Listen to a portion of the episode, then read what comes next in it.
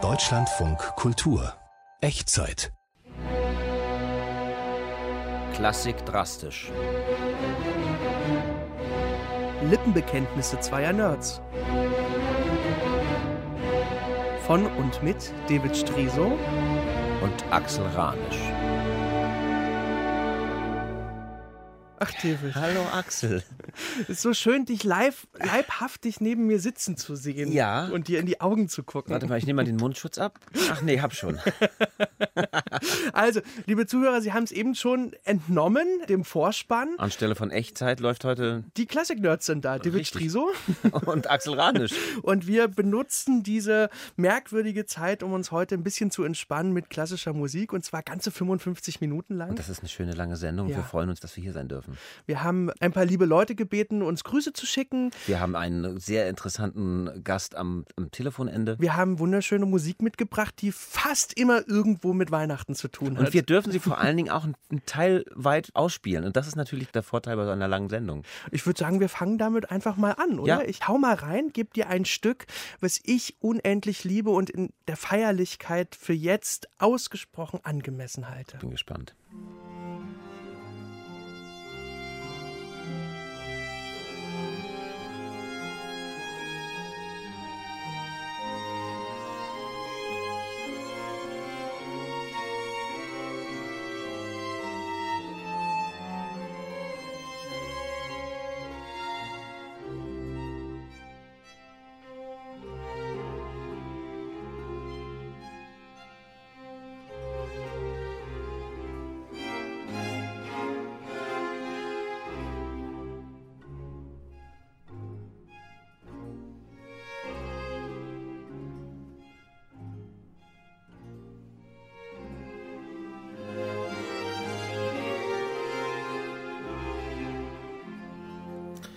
Tja, lieber Axel, da kann ich nur sagen, frohe Ostern. Ja, ja, Ostern. Es ist das Stabat Mater von Giovanni Battista Pergolesi Ja. und es geht um die Trauer der Mutter Maria um ihren Jesus am Kreuze. Und Aber wir bleiben ein bisschen in der Tradition, Ja, oder? du hast nämlich in der letzten Weihnachtssendung die Johannespassion von Bach mitgebracht. Gut, okay.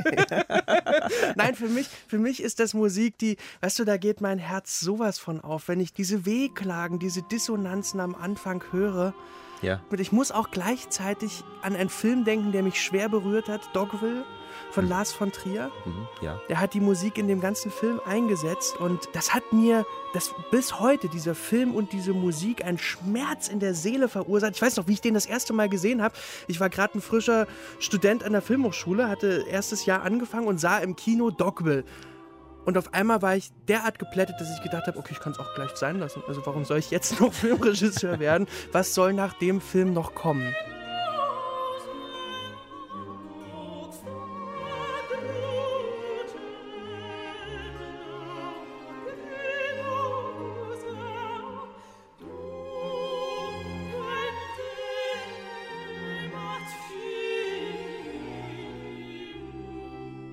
Ich erinnere mich auch an einen anderen Film, in dem auch ein Teil dieses Werkes vorkommt. Ja. Und zwar auf ganz, ganz andere Art und Weise. und es ist Amadeus. Wo äh, Salieri als kleiner Junge keusch betet Aber für den Tod seines seines Vaters. Und dazu läuft dieses wunderbare Duett Quando Corpus. Und er sitzt oben im Kirchenstuhl und schaut auf den Vater runter.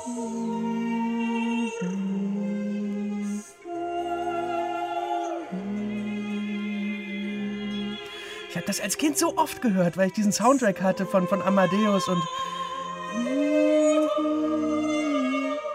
Und dann passiert es ja auch. Also im Film, ich weiß nicht, ob es in Wirklichkeit so war, verschluckt sich der Vater von Salieri an einer Fischgräte und, Und erstickt erstickt. zu dem Der Armen. zu dem aus- nächsten Thema. Aber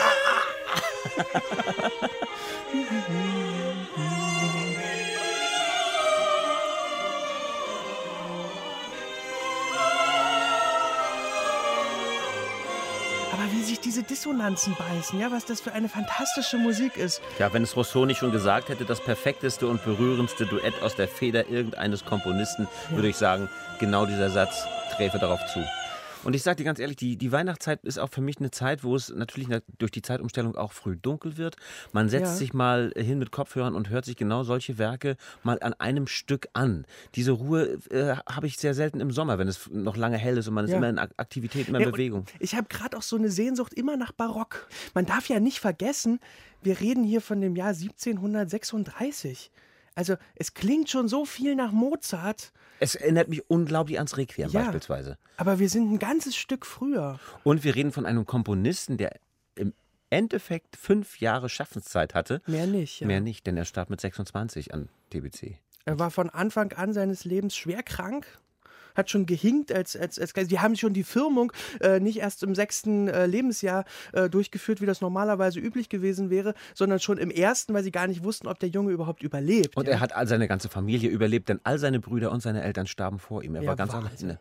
Was für ein Schicksal. Und dieser Mann haut in den letzten Wochen seines Lebens dieses Stabat Mater raus und wird über Nacht ein Weltstar, also in Europa. Ja, aber nicht mehr, dass er das erlebt. Nein, er stirbt vorher und seine Werke äh, leben über ihn hinaus und werden von den Verlegern benutzt, um etwas weniger erfolgreiche Kollegen mit durchzuschleifen. unter dem Label Pergolesi hat, haben alle möglichen Leute veröffentlicht. Nein, es war, es war wie ein Kult. Also ja. sein Tod hat, hat sowas wie bei Kurt Cobain oder bei Amy Winehouse oder so. Ja, die alle Leute wollten plötzlich Pergolesi hören. Absolut vergleichbar. Äh, genau. Und, ja. und es ist, das Stabat Mater ist eines der berühmtesten Werke des äh, 18. Jahrhunderts geworden. Da ist sein, sein galanter Stil. Also er hat in allem, was er getan hat, im Prinzip wegweisend äh, die Dinge in Angriff genommen. Auch äh, die Entwicklung der Oper hat er beeinflusst. Ja, das stimmt, weil seine kleine, süße La Serva Padrona ist quasi die Mutter aller komischen Opern. Opera Buffa. Opera Buffa. Er hat die Opera Buffa geschaffen. Und das alles mit 26 Jahren. Ach, toll. Haben wir noch ein Stückchen? Naja, klar.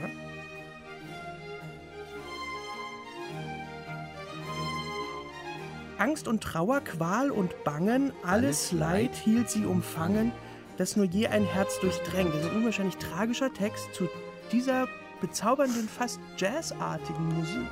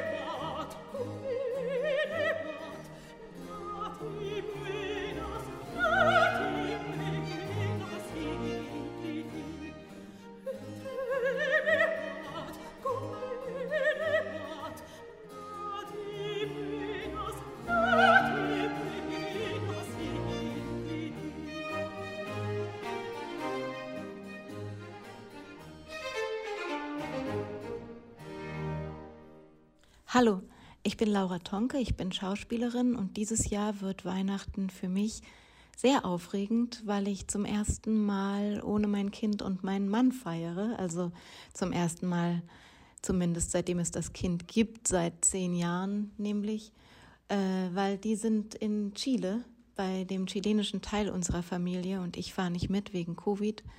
Also feiere ich wie früher mit meiner Mutter und mit meinem Vater in Berlin und äh, hoffentlich gibt es einen Zoom-Call mit unserer chilenischen Familie, die Weihnachten am Pool verbringen werden. Frohe Weihnachten. Sehr schön. Liebe Laura, erstmal vielen Dank für den Gruß. ähm, David, ich glaube, du hast etwas aus meiner Kindheit mitgebracht. Richtig, ich habe etwas von einem Komponisten mitgebracht, den man eigentlich so nie ohne seinen Sohn wahrgenommen hat. Aber vielleicht kennt ja der ein oder andere das folgende Stück.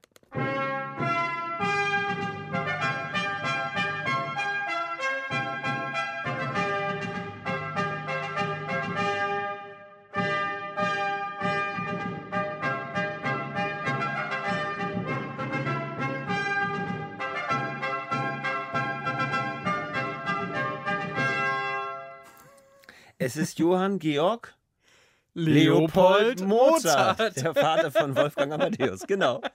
Und wir haben hier die Schlittenfahrt. Ja, die musikalische Schlittenfahrt, die hatte ich auf einer Schallplatte ja. äh, und du wahrscheinlich auch oder ja. wahrscheinlich alle DDR-Kinder. Diese Schallplatte hatte so diesen Schattenriss von einem Rokoko, äh, wahrscheinlich von seinem Profil. Ja. Und äh, es war auf der einen Seite die Schlittenfahrt und auf der anderen Seite, glaube ich, die, die Kindersinfonie, Kindersinfonie die, genau. auch, die auch wahnsinnig schön ist. Aber nach dieser schönen Ostergeschichte, die wir gerade jetzt hatten, wollte ich jetzt nicht nochmal die Frühlingssinfonie. Und ich weiß, in in der ersten oder zweiten Klasse bei meiner Lehrerin Frau Bayard haben wir beide Stücke gehört und haben dazu mitmusiziert. Ja, kann man weil, wunderbar machen. Man kann Schlagwerk verteilen und die Kinder können mitmachen. Genau, die sind so interaktiv, ne? weil in der musikalischen Schlittenfahrt, da gibt es.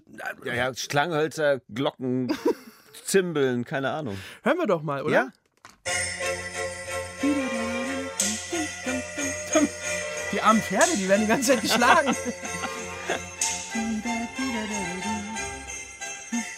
reich besetztes Orchester, fünf abgestimmte Schlittengeläute, zwei Personen mit Kurierpeitschen. Das ist die Besetzung. Komponiert für einen Faschingsumzug, oder? Ja. Es sind Scherzsinfonien, so nannte man sie damals. Es gibt die Bauernhochzeit, diese Schlittenfahrt, die Kindersinfonie. Genau. Er hätte wahrscheinlich auch nicht gedacht, dass die Dinger bis heute gespielt werden, oder? Ja, aber es ist ein Gassenhauer. Ja, sind sie so. Allein, allein das Pony. Ja. Es schneit, es schneit, die Schlittenfahrt ist zu Ende, das Pony steht und. Verschnauft ein bisschen. Und es schüttelt sich. ich finde es so bezaubernd.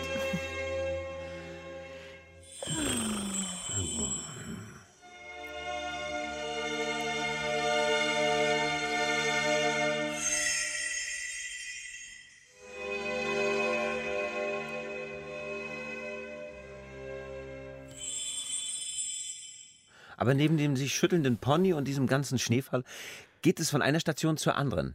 Und da gibt es als nächstes Thema auch wieder sehr, sehr bildhaft komponiert, gibt es jemanden, der draußen steht und friert. Ja, nämlich die Mama. Wahrscheinlich sind die Jungs irgendwie drin und haben gesagt, pass mal hier draußen auf oder so.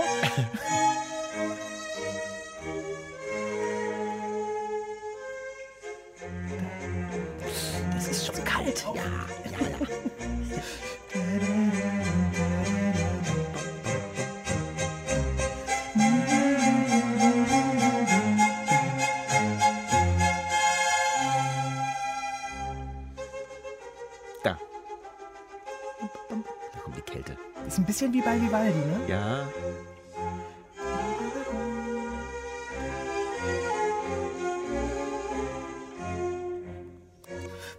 So. Und dann geht's weiter wieder. Wieder mit dem Pferdchen. Zack, so, das, das kennen wir. Die Schlittenfahrt zieht sich durch. Und wo kommt man dann an? Naja, bei, bei, beim Tanz, beim Ball. Am Tanzsaal. Es gibt einen kleinen Glühwein. Und ein Menuett.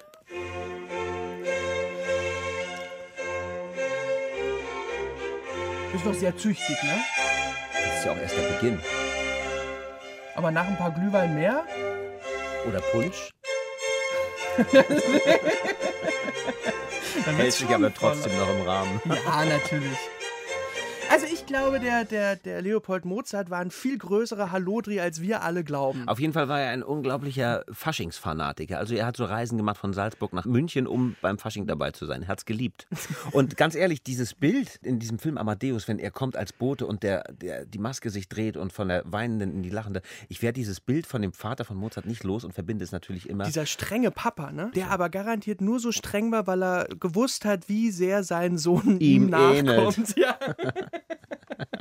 Aber es ist eine schöne Musik, die ich unwahrscheinlich mit Weihnachten verbinde. Und ja. äh, ich sehe mich als kleinen Jungen in der Grundschule sitzen und diese Musik leidenschaftlich mitspielen. Ich weiß gar nicht, ob alle Mitschüler so leidenschaftlich dabei waren wie ich, aber ich habe diese Schallplatte geliebt. Und damals hab, hat sich ja auch im Prinzip der, der ganze Grundstein gelegt für meine Begeisterung für klassische Musik. Ich habe meine Musiklehrerin wirklich gemocht. Ich hatte Angst vor ihr, aber wenn sie Musik unterrichtet hat, fand ich sie toll. Ich hatte einen Musiklehrer, vor dem ich großen Respekt hatte. Es war, der war in seiner Art so, so jung geblieben und setzte sich immer so mit einer Pobacke auf eine Bank und nahm die Gitarre und spielte und konnte Klavier und hat, war immer so aufgeräumt und so. Und als ich dann in der 10. Klasse die Musikprüfung machte, da, da äh, fragte ich ihn, ob, ich, äh, ob er wüsste, ob ich irgendwo ein Klavier bekommen könnte, weil ich ja nun vorhatte, Musik zu studieren. Und er hat mir sofort sein Klavier gegeben. Ich habe es von schwarz auf weiß umlackiert und habe dann die ganze Abiturszeit genutzt, um Klavier zu lernen. Jedenfalls so, dass ich dann angenommen werden konnte. Also das habe ich ihm zu verdanken, dass ich ein Klavier haben konnte. Ein altes, wunderschönes Klavier. Das ist meine Geschichte zu meinem Musiklehrer. Ja, ich, es, gab, es gab auch eine Anekdote mit meiner Musiklehrerin. Sie hatte mir mal, als wir die Bilder einer Ausstellung behandelt haben, den Klavierauszug vor die Nase gelegt. Und ich war sechs oder sieben Jahre alt, hatte noch nie Noten vor mir und habe immer an den richtigen Stellen umgeblättert. Und dann hat sie gedacht, Mensch, aus dem wird doch mal ein Musiker. Das hat sie nur leider vergessen, meiner Mama zu sagen. Vielleicht wäre wirklich noch ein Musiker aus mir geworden. so bin ich Filmemacher geworden. Na gut. Hi David, hier spricht Ines, deine Frau. Obwohl wir Weihnachten dieses Jahr leider nicht mit der gesamten Familie feiern können, freue ich mich schon sehr auf die Weihnachtstage. Wir werden singen und musizieren, spielen, kochen und einfach eine schöne, ruhige und besinnliche Zeit miteinander haben.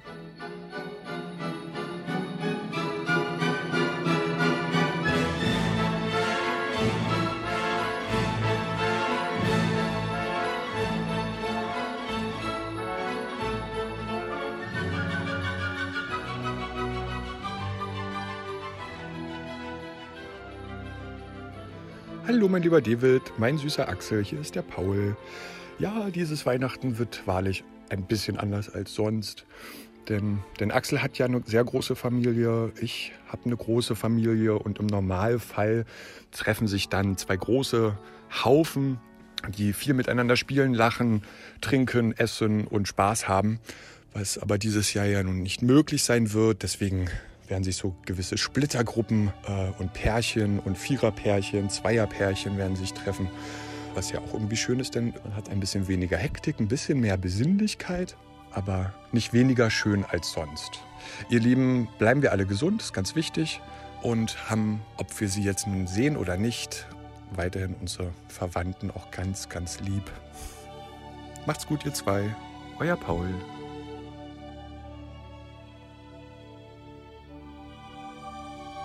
Lieber Axel, lieber David, hier ist Gabriela.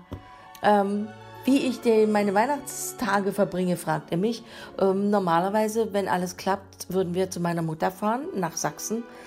Da kommt das Akkordeon mit und eine Mundharmonika und da wird dann mindestens zehn Weihnachtslieder werden dann gesungen. Und irgendwie zwei, dreimal wird auch drei Haselnüsse für Aschenbrödel geguckt und spazieren gegangen und dann einfach sitzen und, und rausgucken in die Nacht oder in den Weihnachtsbaum. Habt's gut und bleibt gesund. Ciao, das war Gabriela. Gabriela Maria Schmeide, Schmeide, mit dem Akkordeon Weihnachtslieder trällern. Oder auf der Mundharmonika. Also da würde ich ja gerne ein bisschen äh, Mäuschen spielen. Und das mal ein bisschen verfolgen und ja. mal ein bisschen mitsingen. Wird bei euch auch gesungen zu Hause? Auf jeden Fall. Echt? Ja, es wird auf jeden Fall gesungen. Wir sind ja jetzt oft schon so, dass wir, dass wir uns in der Vorweihnachtszeit an, an den Abenden meistens statt einer guten Nachtgeschichte hinsetzen und, und ein Lied singen. Wir oh. haben dieses, dieses Volksliederbuch von Tom, Tommy Ungerer äh, illustriert, einfach weil ich Tommy Ungerer so wahnsinnig gern habe. Mhm. Und da wird ein Lied rausgesucht und weil mein kleiner Sohn das alles schon wie abgescannt hat, weiß er schon, auf welcher Seite welches Lied ist und da kann man ihn auch nicht behumsen. Und dann wird, als überspringen kann, oder so. kann nichts überspringen. Er weiß genau, da fehlt noch das Lied. Und dann wird die Geige Geige ausgepackt und dann wird gesungen. Wow. Und er singt total gerne. Und mittlerweile habe ich sogar angefangen, so ein bisschen auch über YouTube den Thomanerchor mit einzuspielen. Und er sitzt da wie das Kaninchen vor der Schlange und kann es nicht fassen, äh, was da passiert. Insofern wird das jetzt so langsam aufgebaut. Wo wir bei Thomanerchor sind, du mhm. hast dir mal wieder was gewünscht von deinem Lieblingskomponisten? von Bach. Ja, ich habe eine Motette mitgebracht. Und um ganz ehrlich zu sein, es ist noch nicht mal raus, ob es wirklich von Bach geschrieben wurde. Denn äh, es ist nicht notiert. Es, es steht unter dem Bachwerkeverzeichnis 230. Aber na, einige zweifeln daran. Wer es dann geschrieben haben soll, keine Ahnung. Wir schreiben es jetzt Bach zu. Es ist die Motette, lobet den Herrn, ihr Heiden. Und es ist einfach wunderschön, weil die Interpretation, wir sind ja sonst nie auf Interpretationen eingegangen. In diesem Fall ist es das Ensemble Pygmalion. Und es ist so schön, dass ich es einfach mitbringen wollte. Na dann, hören wir es mal.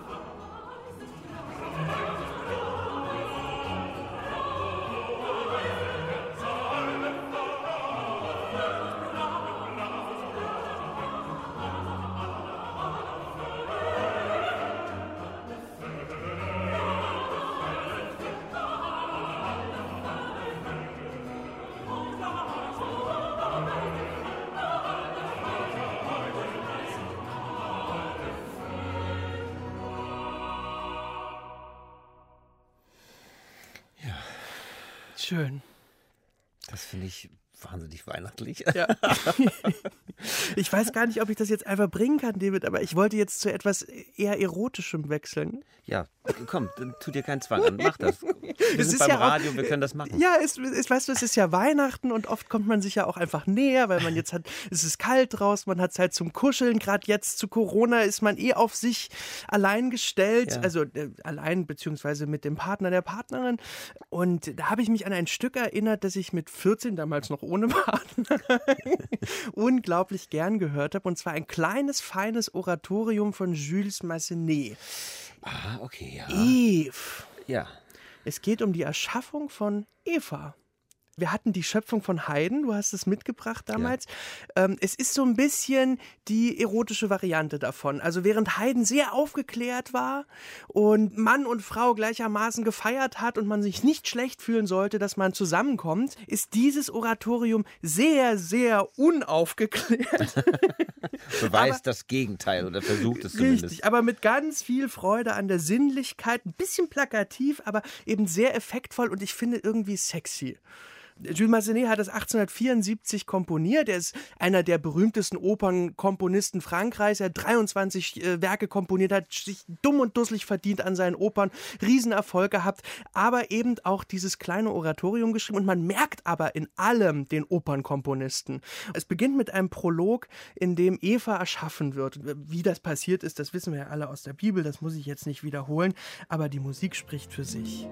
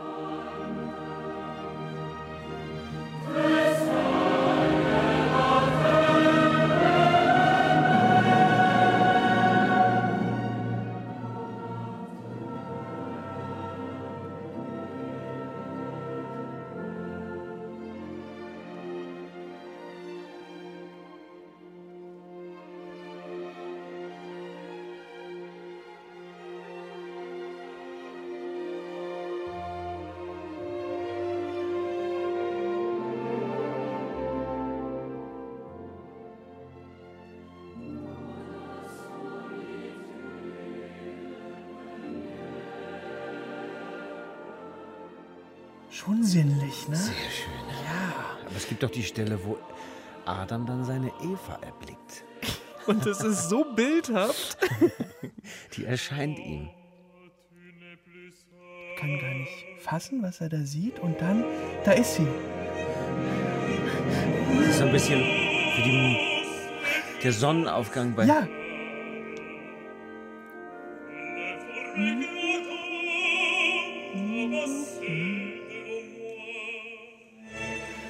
Und dann singen die beiden ein Duett zusammen, ja. äh, was wirklich ganz unschuldig und züchtig ist. Es ist fast ein bisschen, als würden beide beten, ja, sehr, sehr nebeneinander, sehr hier mit 1,50 Meter Sicherheitsabstand.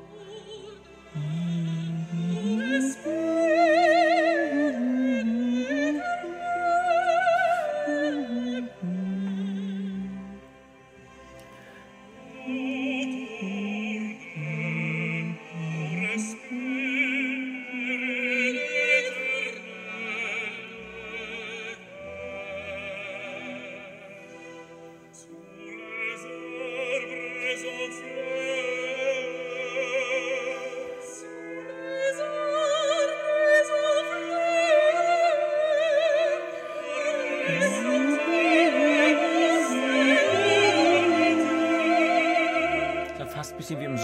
Sommernachtstraum, wenn sich die Paare begegnen und sich noch nicht kennen. Ja? Mhm.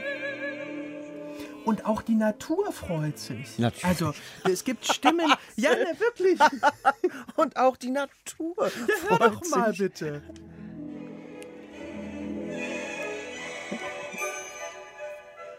Äh, äh, was in den nutzt alle Farben, die er hat. Und das sind jetzt die, die Naturgeister, die sich freuen.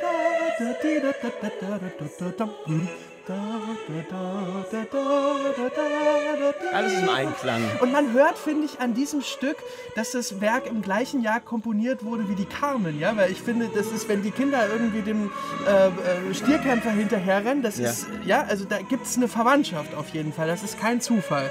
Aber dann kommen wir zum zweiten Teil dieses Stückes. Die Nachtgeister locken Eva. Richtig. Jetzt geht es um nicht weniger als um die Versuchung, denn sie locken sie zum Baum der Erkenntnis.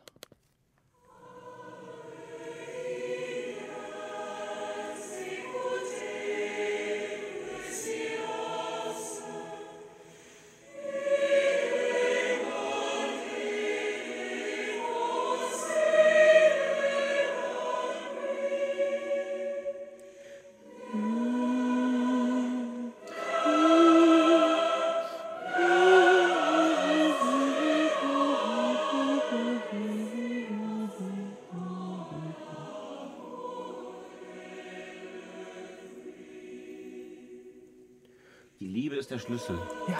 zu aller Macht auf Erden. Das flüstern sie ihr zu.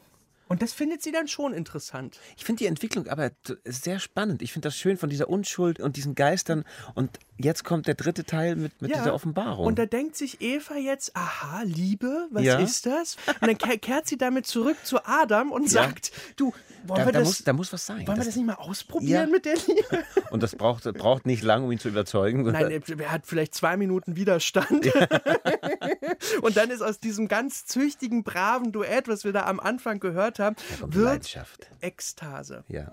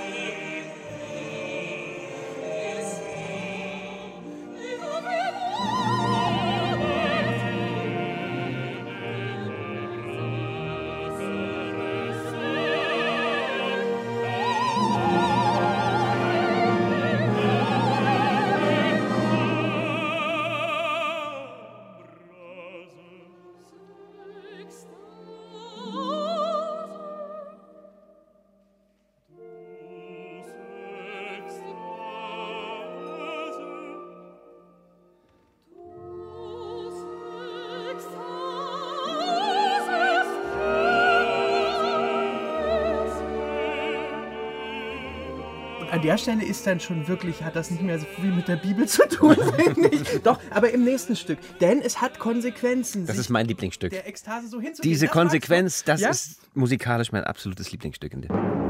Ja.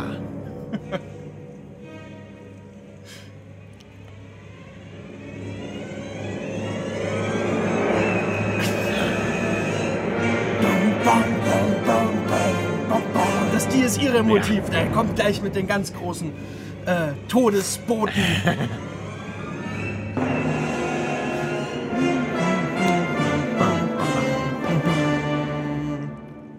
Und sie bitten ja, bestrafe uns, aber lass uns unser, unser und die Wonnen der Liebe, lass uns, äh, lass uns dieses Wohlgefühl. Ist eigentlich sehr katholisch, ne? Ja. Also jetzt wirklich auch zum Vergleich zu Heiden und der Schöpfung. Also ja, bestraf ja, uns. Es gibt aber keine aber richtige Lösung. Es ist nicht, es ist, komm ja. ab in die Sünde, aber und dann endet das Werk wirklich, also.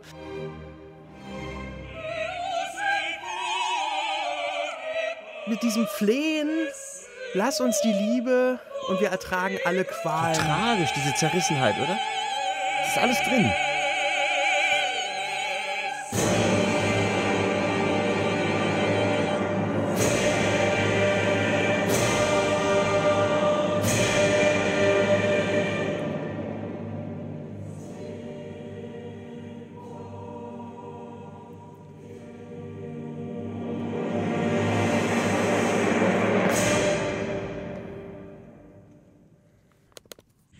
Lieber David, lieber Axel.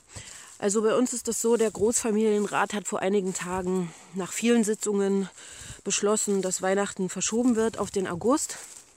Hat ja auch viele Vorteile, auf die wir uns dann schon freuen. Und die Tage, die jetzt, jetzt trotzdem ins Haus stehen, die zu verbringen sind, die werden wir einfach in der Kleinstfamilie, das sind in unserem Fall drei, zu Hause verbringen was Leckeres kochen, Heizung hoch, DEFA-Filme angucken, die Räuchermänner und Frauen aus dem Schrank holen und mal ordentlich abfackeln und an die Liebsten denken in der Ferne. So sieht es bei uns aus. Hier war Anja Schneider, ich bin Schauspielerin und grüße euch nochmal herzlich. Bis dann. Ciao. Ach, das ist toll. Liebe Anja, vielen, vielen Dank. Aber Weihnachten verschoben auf August. Das ist, Ja. ja. Na klar. Na, was soll man machen? Ja. David, ich habe ein besonderes Schmankerl für dich. Ähm, ein besonderes Werk, ein besonderes Ja, ich, Instrument. Hör, Ein, hör mir doch. Nein, du Schlaumeier, du weißt es natürlich schon. Aber, aber unsere Zuhörer wissen es nicht. Und deswegen hören wir jetzt einfach mal rein in ein Werk von Albrechtsberger, einem Zeitgenossen von Haydn und Mozart. Ist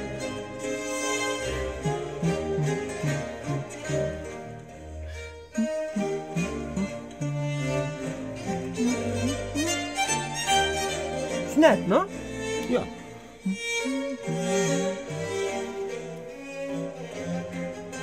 So ein bisschen sowas wie eine Gitarre dabei, eine Mandola Ja, nennt sich das. Ja, Mandola. Ich hatte jetzt genau Ja. eine tiefe Mandoline. Ja, Mandolinenkonzert? Mandolenkonzert? fast. Ein paar Sekündchen Geduld, David.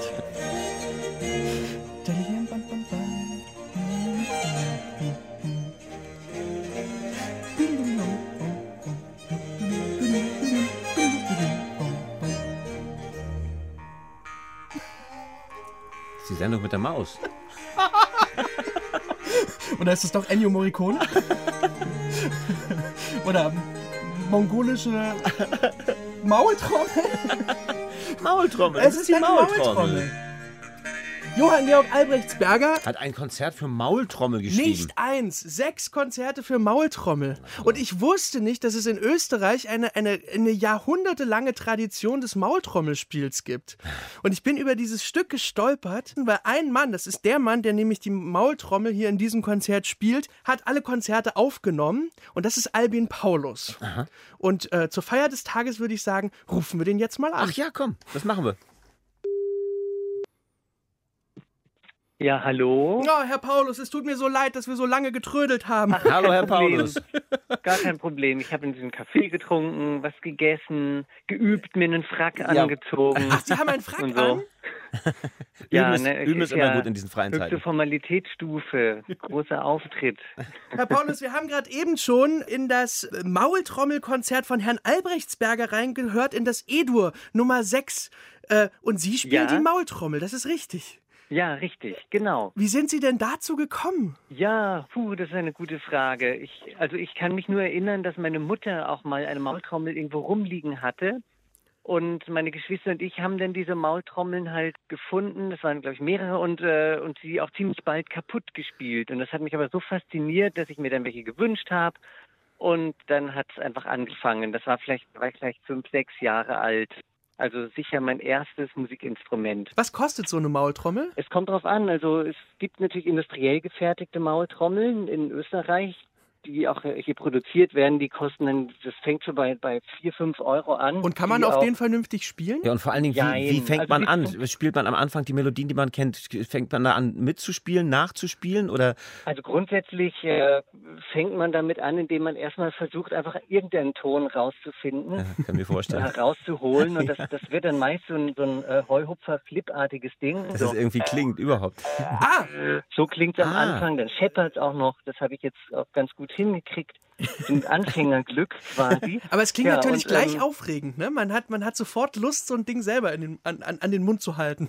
Ja, ja, also man muss ein bisschen auf die Zähne aufpassen. Viele, die, die hauen sich dann erstmal das Ding an die Zähne und ähm, und das tut dann weh und dann hören sie auch gleich wieder auf. Ah. Aber man muss am Anfang ein bisschen aufpassen und dann ist es sehr angenehm sogar. Also man hat dann so ähm, fast schon so tranceartige Zustände, wenn man lang spielt, weil es auch so wunderbar im Kopf brummt. Und ich habe das als Kind ganz toll gefunden. Ich, also dieses sich in Trance spielen, das hat auch schon ganz früh funktioniert. Ja. Und, und kribbelt das nicht so wahnsinnig an den Lippen, dass man es kaum aushält? Nein, überhaupt nicht. Also die Lippen, die, die ruhen ganz ruhig auf dem Stahl und das Einzige ist eben, wie gesagt, die Zähne. Das ist da mal, Ja. also, weil man die Zähne auch braucht zum Spielen. Also der Stahlrahmen der Maultrommel, der liegt ja auf den Zähnen auf. Und Mhm. das finden viele am Anfang unangenehm. Aber Äh, Wie, wie funktioniert das? Wie erzeugt man die, die Töne oder die Melodien? die ganzen gesamten Töne werden quasi im, im Mund mit Zunge und Rachen und allem, was sich bewegt, vom Zäpfchen übers Gaumensegel, hinterer Zungen, vorderer Zungenbereich.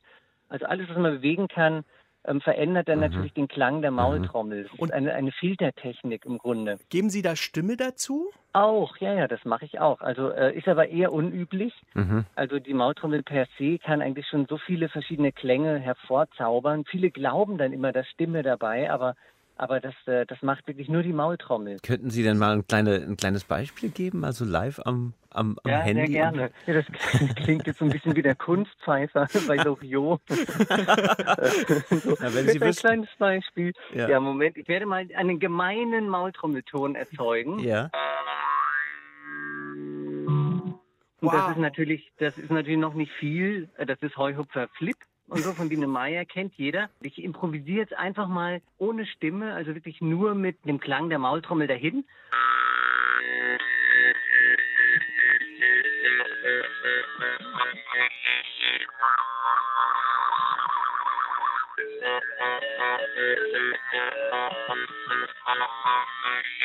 Ist ja irre. Das klingt ja wie Synthesizer.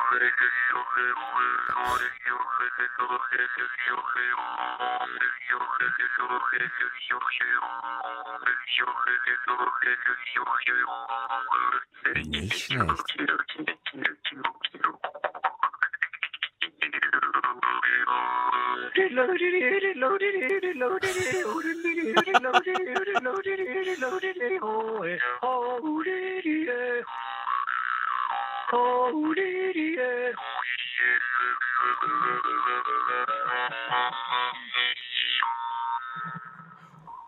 Wow. Wow. Cool. Ja, Das das, war einfach so dahin improvisiert. Auch- Applaus, auch ein- Applaus. Mit Ich- ein bisschen das Jodeln, das war wirklich mit Stimme. Ja, das, Ich wusste überhaupt gar nicht, dass die Maultrommel in Österreich so eine Tradition hat. ja, das war im Grunde so im ganzen süddeutschen oder und alpinen Raum mal ein ganz wichtiges Instrument beim Fenstern, also bei, bei der Liebeswerbung. und ist auch der Grund, warum sie dann immer auch manchmal so schief angeschaut wurde von manchen. Man hat auch probiert, sie per Dekret auch zu verbieten. Das hat natürlich nicht geklappt. Das war äh, zu Maria Theresias Zeiten. Und wann ist Ihnen der Albrechtsberger das erste Mal über den Weg gelaufen? Ja, da war ich vielleicht zehn Jahre alt, da habe ich in meinem Radio gehört, gespielt von Fritz Meyer, der hat das äh, Stück schon in den Anfang der 80er Jahre mal eingespielt und das hat mich so fasziniert. Ich habe mir gedacht, wie spielt der das? Dann bin ich irgendwann mal, aber erst sehr spät, so mit 19, als ich angefangen habe, Musikwissenschaft zu studieren, dahinter gekommen, wie diese Technik funktioniert, durch Quellenstudium quasi. Ja, und dann, dann plötzlich war alles klar. Es ist mir wie Schuppen von den Augen gefallen. Und jetzt reisen Sie durch die Gegend und spielen die Konzerte mit verschiedenen. ja. Aber nur klassische Konzerte oder? Natürlich nicht. Also das ist die klassischen Konzerte ist natürlich nur ein kleiner Teil. Ja. Es gibt ja auch nur sehr wenige Kompositionen für Maultrommel. Wen aber- gibt's denn noch aber- außer Herrn Albrechtsberger? Ja, es gibt zum Beispiel Wenzel Müller. Das war einer der ganz großen, berühmtesten Komponisten zur Zeit Mozart und auch viel erfolgreicher als dieser. Ähm, heute kennt man ihn nicht mehr. Ähm, sonst gibt es auch noch Ferdinand Kauer, also so Kleinmeister, wie man so etwas Mhm. abfällig sagt, aus der, aus der Klassik und Frühklassik. Ja, und auch schon in Tirol einen gewissen Johann Heinrich Hörmann, der auch für Maultrommel komponiert hat. Aber das sind Ausnahmen. Also das waren Das ist der Grund wahrscheinlich, weshalb Sie sich auch noch von der Maultrommel wegbewegt haben. Und äh, wenn ich das äh, richtig verfolgt habe, machen Sie eigentlich aus allem Instrumente, was nicht zum Spielen vorgesehen ist.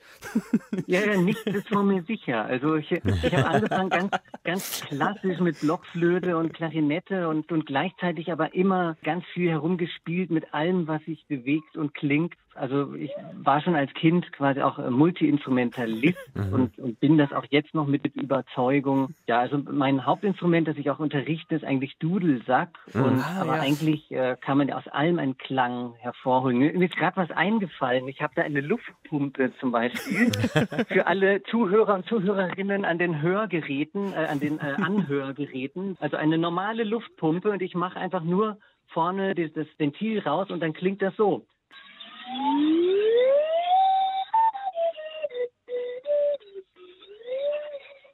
So ungefähr, ja. Das war jetzt vielleicht doch eher wie der Kunstpfeifer bei Loriot. Sehr schön. Aber, ähm, Sie sollten Trickfilme ja, aber vertonen. Man kann auch, auch auf einer Luftpumpe spielen, auf, auf Löwenzahnstängeln, auf Strohhalmen, auf Rohre, Sie blasen in alle möglichen ja. Rohre, habe ich gesehen. Ja. Haben Sie vielleicht noch ein kleines Weihnachtslied für uns? Ja, natürlich. Ja, dann nehme ich äh, ein bisschen die Maultrommel. Ja, ich, ich, ich kann nicht anders. Ich muss Stille Nacht spielen. Es weihnachtet schon so. Ja, unbedingt. Es ist morgen ist der vierte Advent, also bitte Stille Nacht.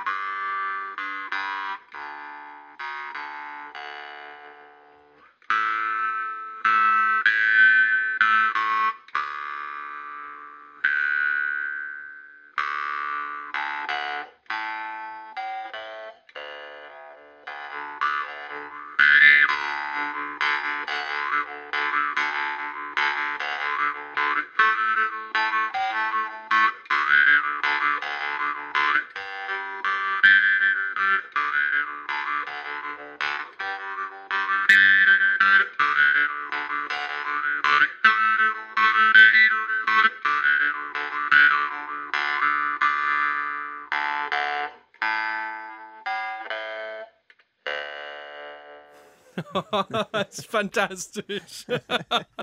ah, vielen, vielen, vielen Dank. Dank, Herr Paulus. Sehr gerne. Ich wünsche Ihnen eine wunderschöne Weihnachtszeit, Ganz Herr liebe Paulus. Grüße nach Vielen Wien. Dank. Haben Sie es gut. Schön. Dann ja. wünsche ich Ihnen auch ja auch schöne Weihnachtszeit. Vielen Dank. Dankeschön. Tschüss. Tschüss. Tschüss. Sagst du zum Maultrommel? Sehr speziell. Mir fiel ein, die Sesamstraße beginnt ja mit dem Maultrommel-Solo. Ja, genau. Ja, genau. Das sieht auch fantastisch aus. Ja. Ich kann nur empfehlen, sich das anzugucken. Ich glaube, Herr Paulus hat auch eine One-Man-Show, ja. äh, wo er das alles demonstriert. Ich kenne das, das aus meiner Folklore-Zeit tatsächlich, wenn sich da die Maultrommelspieler trafen, äh, also Backstage, dann wurde da gebettelt. Das, das erinnere ich noch sehr, sehr gut. David, ich versuche noch mal zu etwas Sinnlichem überzuleiten. Äh, du, du hast dir vorhin den Bach gewünscht. Ja. Und ich bin ja ohne Religion aufgewachsen, so als Ossi. Aber ich war 2002 in Moskau in einer Kirche in einer russisch-orthodoxen. Und das war ein unfassbares Erlebnis, weil ich bin da reingekommen und als allererstes hat mich der Priester, der hat alle Leute begrüßt und angefasst, so ganz, ganz warm und angenehm. Und dann kam man da rein und es roch unglaublich und es sah so toll aus. Diese ganzen Ikonen, all das Gold, was da hing und dann Gesang. Also wirklich, die standen überall im Raum verteilt und sangen. Und da habe ich gedacht, ach Mensch, wenn ich irgendwann noch mal religiös werde, dann werde ich russisch-orthodox. Dann russisch-orthodox. dann weißt du, diese, alle Sinne. Ich weiß, es ist, es ist wunderschön. Es wird auch in allen, allen Stellen gebetet. Die ganze Kirche ist also aufgeteilt in mehrere äh, Hotspots, wo ja. die Leute stehen, sich unterhalten, beten. Das ist sehr lebendig. Es ist, ist, sehr, sehr haptisch. Und alle Sinne sind gefragt und es geht um die Show. Ja, also ich bin ja, ja nicht umsonst auch Filmemacher geworden. Das, Showman. So, russisch-orthodox wäre meins. Und, und aus diesem Grund möchte ich jetzt noch ein russisches Chorstück hören im Ganzen. Tanzen äh, von Georgi Sviridov, einem sowjetischen Komponisten, einem Schüler von Schostakowitsch. Sicherlich ein Stück, was damals garantiert nicht in der Kirche erklang, weil es auf einen Text von Pushkin zurückgeht, also ein weltliches Stück, aber die Atmosphäre, die ist genau das. Und da möchte ich jetzt, dass wir das beide genießen.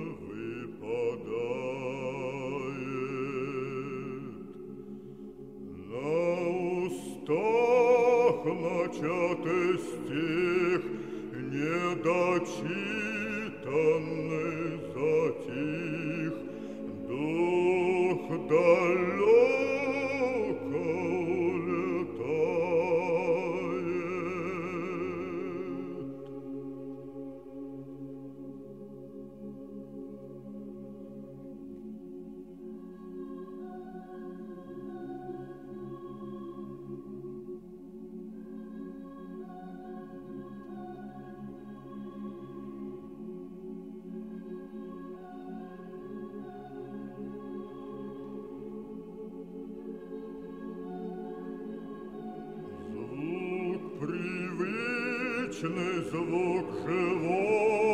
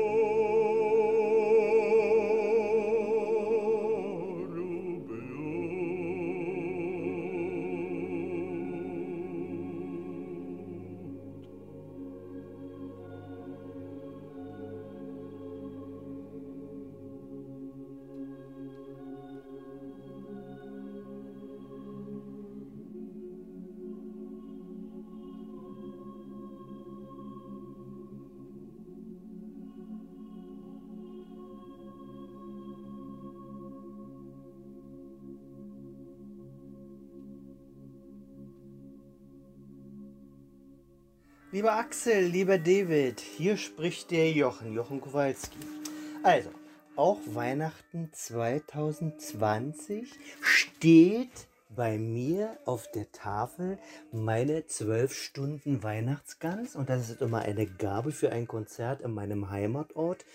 Da singe ich ein ganzes Konzert für die Weihnachtsgans. Dazu gibt es natürlich Leckereien, Grün, Rotkohl, Klöße, Wodka, Champagner und andere nette Sachen. Da gibt es natürlich was Süßes noch.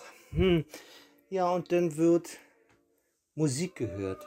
Dann gucken wir uns den Film an, Die Nacht vom Wein vor Weihnachten, die Oper von Rimsky-Korsakow, und sind ganz faul und freuen uns auf das neue Jahr, das hoffentlich uns allen wieder Auftrittsmöglichkeiten gibt und dass wir uns endlich im Theater, im Kino und überhaupt überall wiedersehen. Alles Gute euch und euren Hörern. Das war der Jochen. Tschüss. Ach ja, Axel, dem ist eigentlich nichts mehr hinzuzufügen. Lieber Jochen, vielen Dank. Vielen Wir Dank, grüßen lieber dich Jochen. zurück und schließen uns an. Absolut, bei Grünkohl und Rotkohl und Klößen wird mir das Herz gerade warm. Ja. Jetzt bin ich weihnachtlich eingestimmt, ganz ehrlich. Liebe Zuhörer, wir wünschen Ihnen von ganzem Herzen ein wunderschönes Weihnachtsfest. Fröhliche Weihnachten. Und am Ende hören wir dann jetzt nochmal Jochen Kowalski. Ja, das hat er sich verdient. Das hat er sich verdient.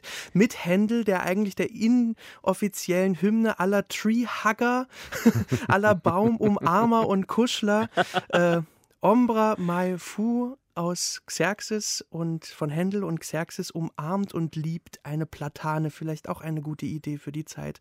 Wenn einem der Liebste physisch fehlt, dann umarmen wir einen Baum. Macht's gut.